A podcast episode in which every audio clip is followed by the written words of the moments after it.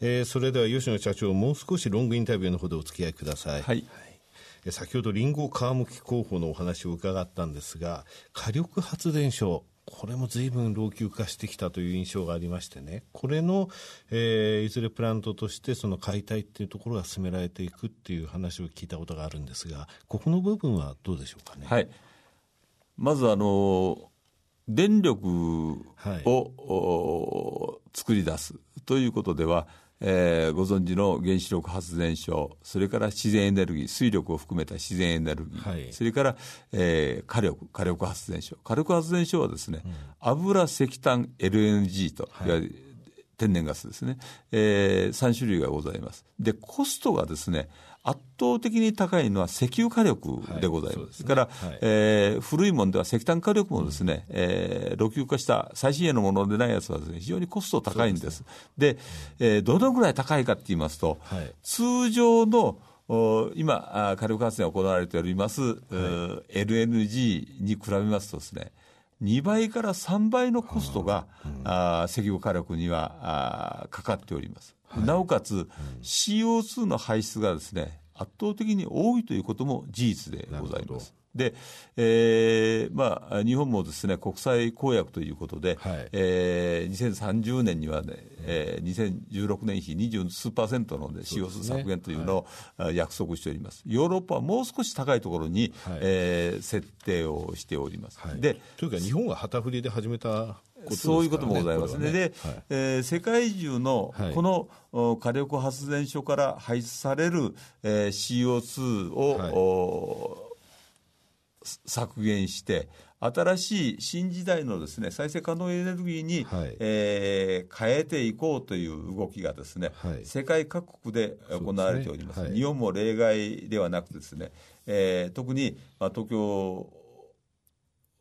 この東京の地区では、はい、えー、東京湾にある、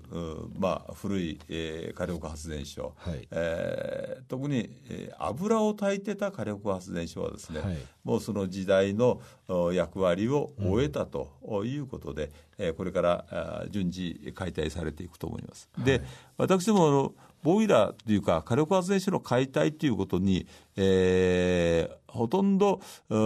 昔からですね関心を持っておりまして、はい、えー、この火力発電所の解体のための特許をですね、はい、えー、たくさん出しております。えー、タンクの解体で4件ほど、はい、それから、えー、ボイラーの解体で4件ほど、はい、から200メートルを超えるような大きな、はい、あ高い煙突を解体するという特殊な工法で4件ほど、合わせて火力発電所の関係だけでも12件ほどの特許を今、取得しております。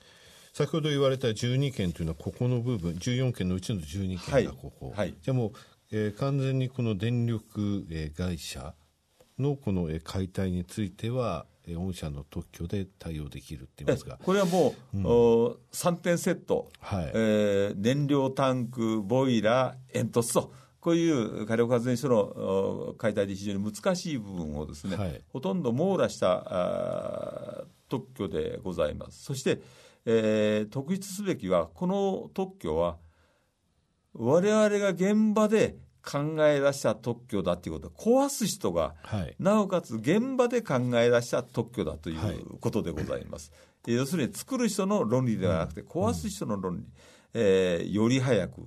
えー、より安く、えー、より安全にという、その安くて早くて安全にやるというのが、我々の特許の基本的な考え方でございます。これはあの実際例えば他のゼネコンが解体を受注したときにえー、御社に、えー、結局セカンダリーでお願いするという形になるんですか、それとも特許料を払って、その候補を使わせてもらうということですか、ね、どうなりましょうね、あの私の小さな会社ですから、はい、全部を私どもの会社がですね、うん、えー、工事をやるということはなかなか難しい、どどこかと提携をしてやっていく、もしくはライセンスを供与すると、から海外も同じことです。うんえー、これは世界特許で、えー、アメリカ、ヨーロッパ、アジアと世界特許で出しておりますので、えー、外国にもこの技術は、えー、我々は行かなくても技術は勝手に、えー、行ってくれるというふうに思います。はい、ですから、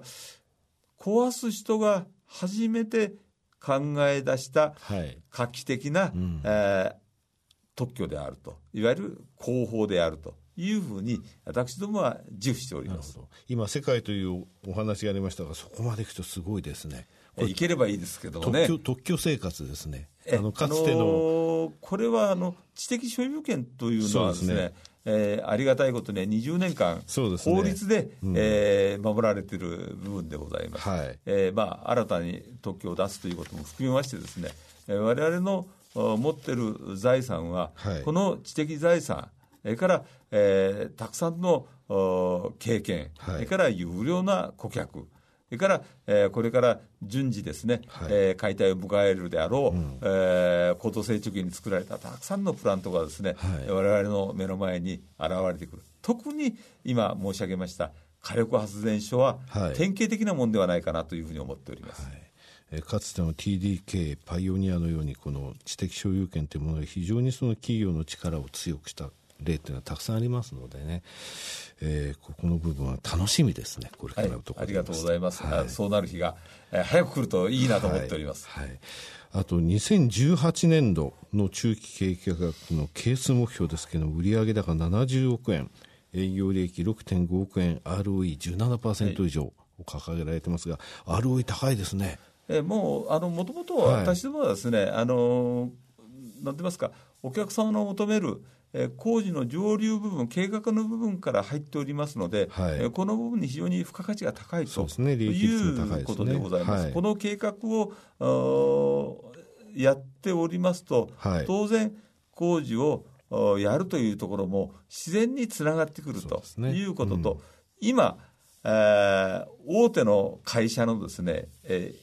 ー、エンジニアリングの部門を担当している若い皆さんが、50年前の装置をご存じないのは当たり前でございましてですね、はいうんうん、それを我々がお手伝いをさせていただくということでございます、はい、やはり上場会社となってえー、ますますその、えー、大手からですねの発注受注その信用力のアップということでですね、えー、ますます事業は拡大していく車輪が回り出したとそういう印象ありませんありがとうございます。あの、はい、えー、絵がですね、はい、世の中こう見る、うん、見方も変わりましたけど、はい、我々の前に現れるですね景色も少し変わっております。うん、情報がたくさん入ってくる、はいえー、採用が非常に楽になった、はい、それから、えー、仲間がですね、うんどんどん集まってくる。なるほど。から、えー、金融機関等のですね、うん、バックアップもですね、非常に分厚くなってきたそうですね。ということでございます、はい、これからの数年間ってとっても大切な時ですのでね、はい。まあ、IR の方でもこの ROE の17%で武器にですね、はい、ぜひ積極的に進められて、えー、投資家層、えー、投資家の数含めて広げていって大きな時価総額になることをお祈りしております、えー、また来来年とかですね、えー、その後こういう大きな受注がありました業績が、えー、順調に推移してますというのをですねこの番組でお伝えいただければと思います、えー、本日は吉野さんどうもありがとうございました。ありがとうございました。